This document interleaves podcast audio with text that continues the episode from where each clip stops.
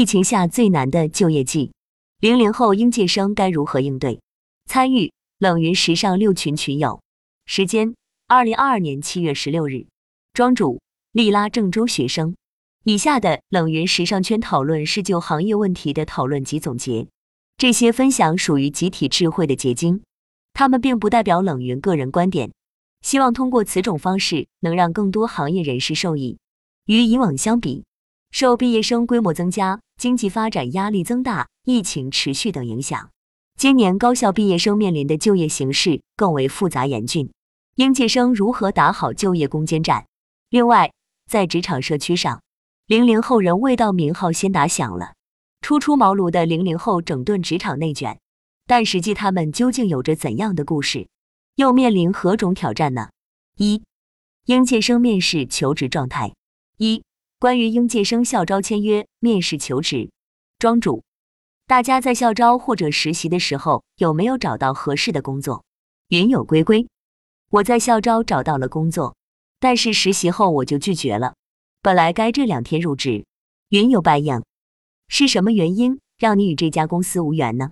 云有归归，两大点原因：通勤问题和我不喜欢这个品牌的服装，工资少一点苦一点我没关系。但是衣服设计要是我喜欢的，不然没有动力。庄主不适合自己，马上就走，这点我很赞同。云有归归，纠结了很久，因为最近疫情，实在除了校招就不太好找工作了。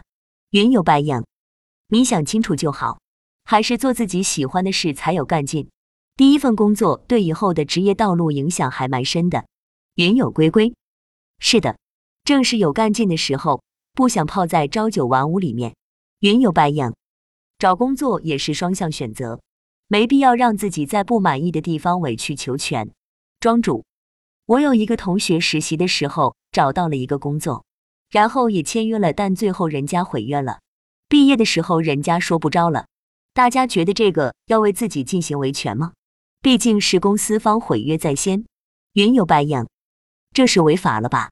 云有归归。签约的是劳动合同还是三方？庄主，三方。云有归归，我觉得维权可以，但是不要为了维权耽误自己。但是我接触的公司告诉我，签约三方是实习结束后双方互相选择，我可以不选择对方，对方也可以不选择我。我不知道你那个朋友是什么情况。庄主，他是接受到通知后就直接开始在 Boss 直聘上开始找新的工作。投了很多简历，但没什么回复。找工作真的太难了，时间不允许他去维权。云有白影，那之前因为答应了这家的实习，错过了其他工作，现在再找又不好找了。我支持维权，这家公司做的这件事情实在过分。庄主，这个确实还挺麻烦的，因为学校方面还要把他的人事关系和档案什么的寄给工作的地方。我同学得快点找一份工作，把这些关系什么的转过去，费精力费时间。说到这，我想问问大家，既然第一份工作这么重要，那大家在求职第一份工作会如何选择？会选择大公司或小公司？云有秋子，能选大公司选大公司吧，但是大公司很多岗位不适合我这种想做设计的，一般都是管培生或者是销售。云有白影。尽量选择大公司，云有归归，看公司情况。如果能遇到一个各方面上进的公司，氛围好的，我可能会选小公司。庄主，我这有两个例子。例一，一个人选大公司，他是硕士美国前三十院校，本科国内两百一十一，因在美国工作一年，没有应届生身份了，所以回来几乎错过了所有校招进大企业的机会。当时暂时去了一家小公司，由于是创业公司，薪水比同届同学好一点。虽然学了些东西，但真得特别累。小公司一个人做三个人的事，而且平台小。最关键的是，小公司的发展方向会变，你的很多努力都会随着领导拍脑子的一句话，或是好不容易求得的客户随意威慑领导的一句话，而全部付诸东流。其次是跳槽也会受一些影响。再去大公司真的很难。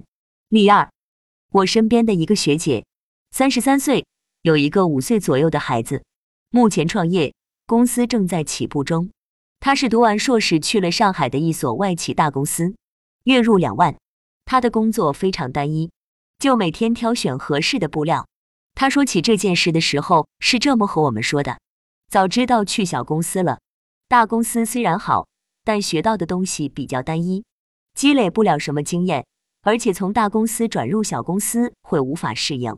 但如果有小公司入大公司的话，就完全可以胜任。庄主，大家怎么看待呢？看完之后，大家觉得到底是大公司还是小公司好呢？云有归归，看个人更注重什么吧。没有一个工作是完美的，我觉得不是所有的小公司都是利益里这种情况。而且有经验有实力的话，为什么不好跳槽？云有 Alisa，但是大公司对工资或者待遇等是不是更有保障一点？云有白影，大家选择大公司的理由是什么？我的理由是大公司的福利待遇保障比较合理，小公司或者不正规的公司就是要么不交社保，压榨，做打杂，是很充实很忙。但我认为这种忙和充实是无意义的，以后跳槽也去不了大公司。其十大家选择大公司和小公司的底层逻辑都是想选择一个能全方面锻炼、磨练自己且有意义的工作。庄主，我觉得分情况，首先要明白自己想要什么，对自己有着清晰的规划，然后再去分析行业、公司、部门、岗位。如果对自己的规划不清晰，就选择有六险二金且稳定的大公司，因为大公司的调整空间大。云有白影，我比较排斥吃无意义的苦。庄主，一份工作主要看能不能学到东西，当然赚钱也重要。云有归归。我也是这个想法，要么你热爱，就不要抱着工资待遇去学东西。小公司也可以选择，只是不要选择没有意义的工作。要么追求安稳的职业发展，去大公司，就不要说单一无聊了。不是每个人都有两全其美的工作。云有 Chelsea 会填，目前我所从事的工作，其实很大部分都来自于家庭的意愿，当然自己主动选择的意愿也是有的。不同时期所做的决策也不太相同，也在不同的方向会有抉择。从签约摄影师到实习记者，再到传媒以及新媒体工作室，最后到产品经理。关于离开学校后自我的定位，找到个人优势上是有个心路历程的。庄主，我认为一份工作首先肯定是要选择自己感兴趣或者与自己大学专业相关的行业，然后再在这个大行业方向的基础上进行细分。选择适合自己的行业，再从该行业里去选择适合的公司。这时，我们可以先把大公司还是小公司这个问题放一边，先关注公司未来的发展，比如融资情况、管理团队、业务业绩等，并了解相关信息。接着考虑部门，具体到考虑岗位的发展上限，最后就是为投简历面试了。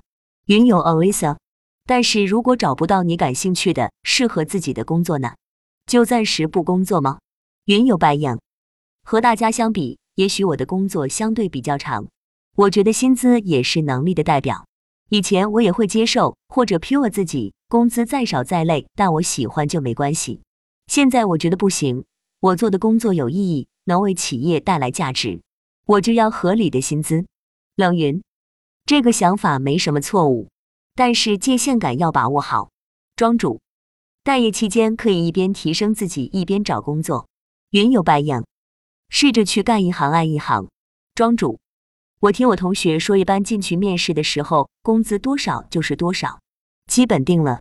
冷云，对，初级员工很少有议价权，基本岗位工资是比较固定的，这个也很正常，因为绝大多数职场新人刚开始都是要经过一段时间来适应工作的。所以也确实难以有讨论工资的能力，自己也并不清楚自己到底在什么水平上。一般只有工作了一段时间，才了解自己的实际能力。对于职场新人来说，最难的是对自己有个客观的认识。云有 Alisa，听人家说有的给实习期工资就很高，招到的都是比较有能力的，然后一级一级筛选出最优秀的，把一般般的人刷掉，还是得有真本事才行。云有白影。企业招人也会考虑你的性价比。冷云，对，不过普遍来说，实习生工资都不会高。国外很多实习生就根本没工资。庄主，校招的时候我听我同学说，很多公司就是想让学生去实习打杂，实习期到了就不要你继续做了。云有白应，是的，有很多刚毕业的大学生做助理，还需要家里资助一段时间，实习的薪资不够日常开销，主要是房租太贵。冷云，实习是不是应该有工资？一直都很有争议。云有白应，刚刚秋子和龟龟都提到通勤时间，大家能接受多长时间的上下班通勤？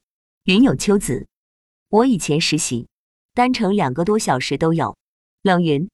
大家找工作应该给关键要素排序。如果你们排序工资、远近、时间、福利、文化、晋升空间等要素，会怎么排？这样选择才有标准。单一去评估某一要素，很难做出正确选择。特别是第一份工作，不要纠结细节，要综合评估，问自己什么对自己最重要，什么最不重要，按着这个排序去找工作。因为你不会找到什么都让自己满意的公司，我们也不是一个什么都让公司满意的员工。二，实习打杂真的没有用吗？庄主，那如果找到了较合适的工作后，进入实习打杂期，大家会觉得这对自己的成长是在做一些无用功吗？云有 Alisa，看似无用，实际对以后的事业有帮助吧？云有白影，不会。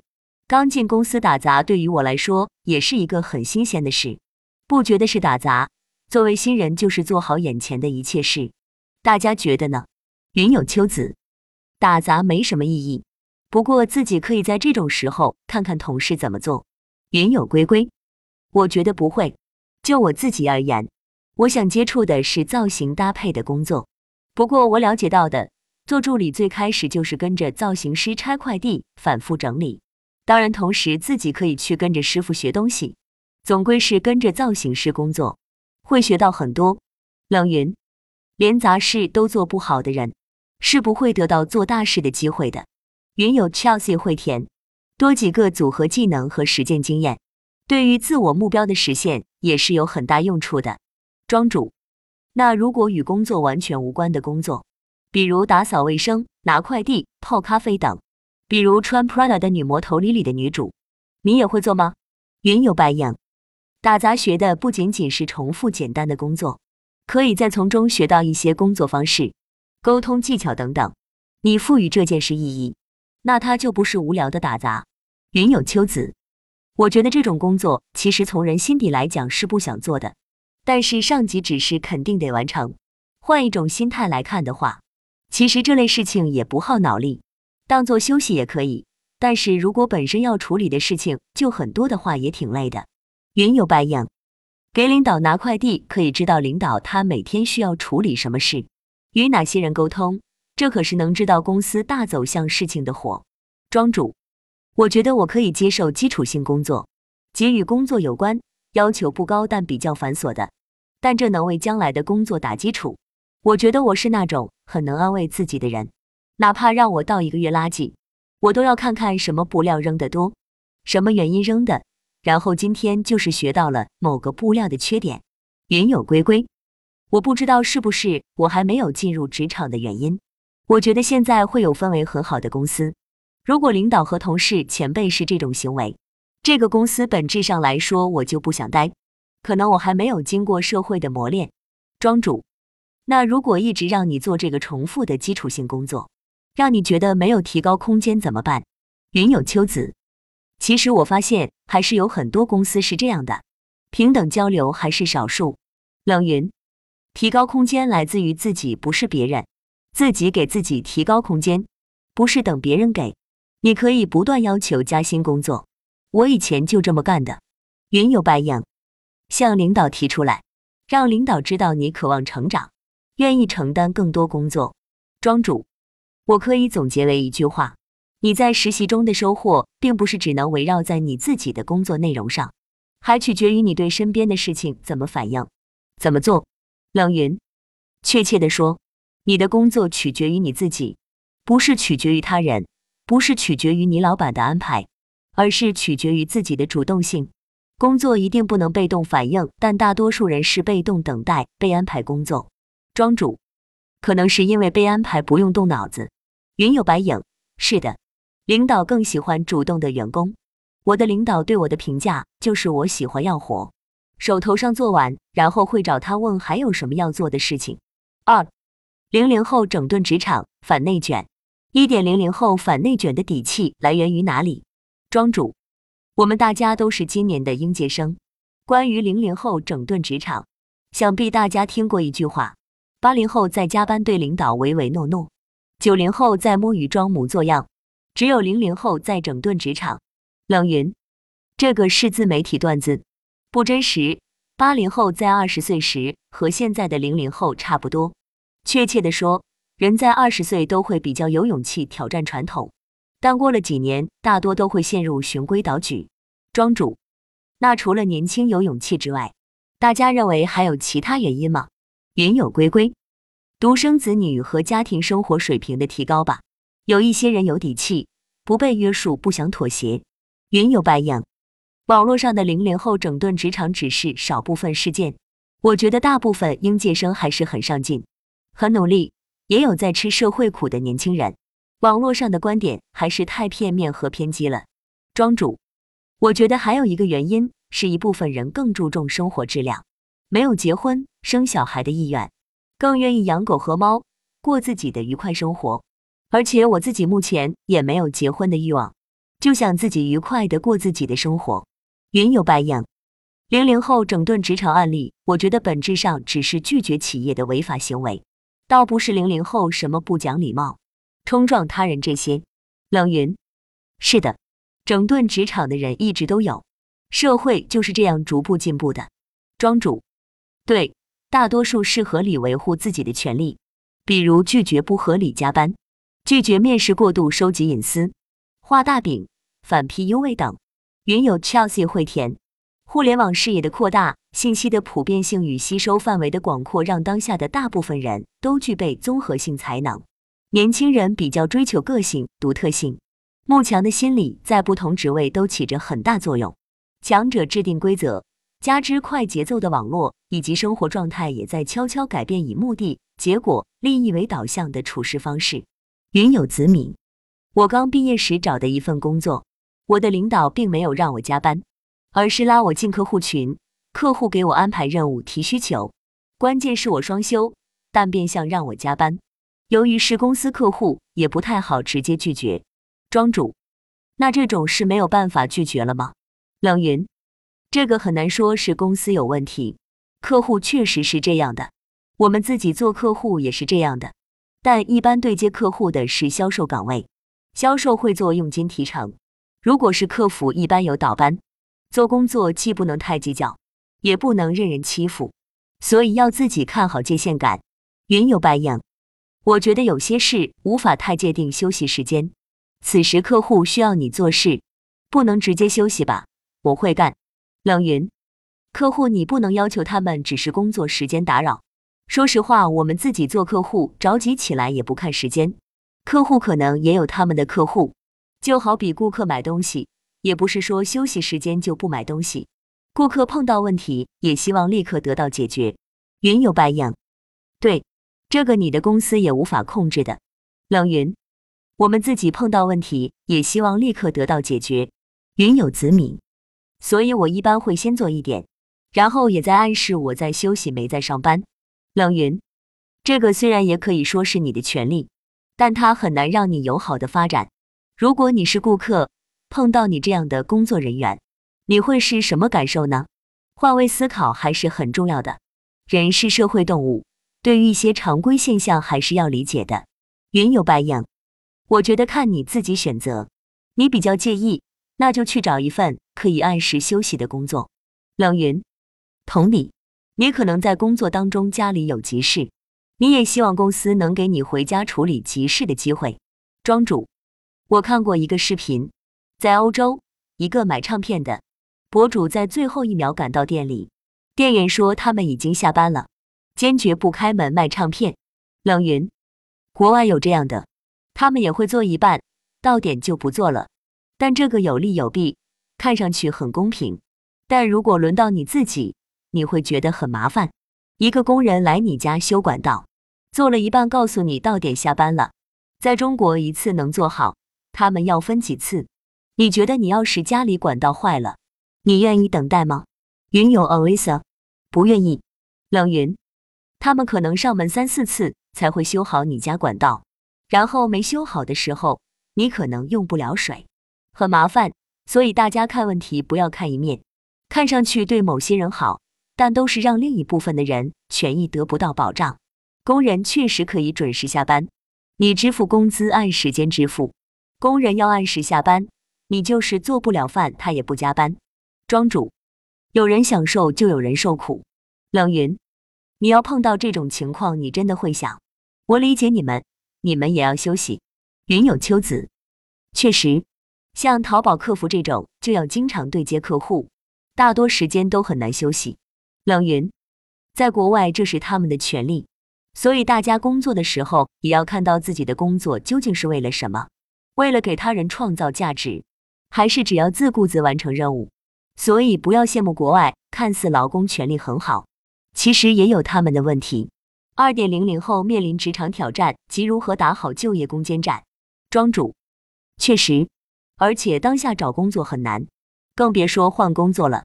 冷云，我建议大家首先要明白，你是为谁而工作的。云有白样，为自己工作，工作锻炼自己的心智和性格。以及解决问题的能力。冷云，对，如果你相信为自己工作，就不会那么计较工作时间了。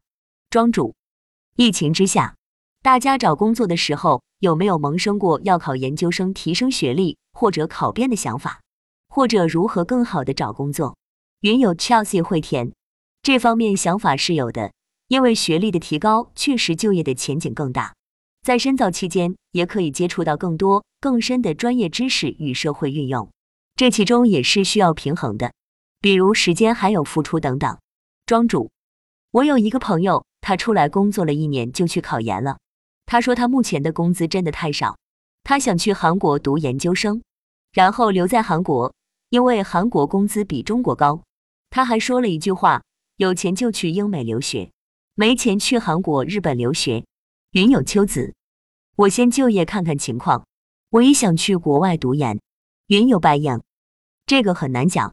我朋友也说，如果未来去英国留学，可能会留在英国工作，因为国内的薪资待遇目前是不是很理想？但是工作签证也不是那么容易拿的。庄主，国外薪资待遇不知道怎么样。云有龟龟，我想去国外读研，但是家庭条件不能够支持去。就没有想法了。冷云，大家对国外奖学金了解吗？云有白样，不太了解，想知道。冷云，奖学金有几个渠道，最理想的渠道是国家奖学金，每个国家都有，就好比中国也给国外留学生奖金的。这个奖学金通过各个国家在中国大使馆官网可以查到。如果你能获得国家奖学金，那你后面的道路基本畅通无阻。因为这些奖金很牛逼，其次是大学，大学里都有专门的奖学金和助学金介绍的，几乎每个大学都有，还挺多的。第三个是自己找勾机构或者学术基金 （grant） 或者 scholarship，这种大多是私人赞助的。其实奖学金机会还是比较多的，不过前提是你得有才华，一流院校特别珍惜那种有才华没钱的人。所以，如果你确实有才华，但没有经济实力，奖学金、助学金都可以。欧美有一个我觉得比较好的方面，就是他们有很多私人赞助的奖学金。一般你们去问申请学校，他们会告诉你哪些机构有这些，好多人不知道。所以其实去申请机会还是挺大的。比如像 Parsons、CSM 这种顶尖学校，他们获得奖学金的概率可以高达一半。所以很少有人因为没钱而错失机会的。云有龟龟，还有一般好像会有考国外研要在国内培训，这种培训是必须的吗？冷云，完全不需要，但是看个人，我自己认为没必要，贵的离谱。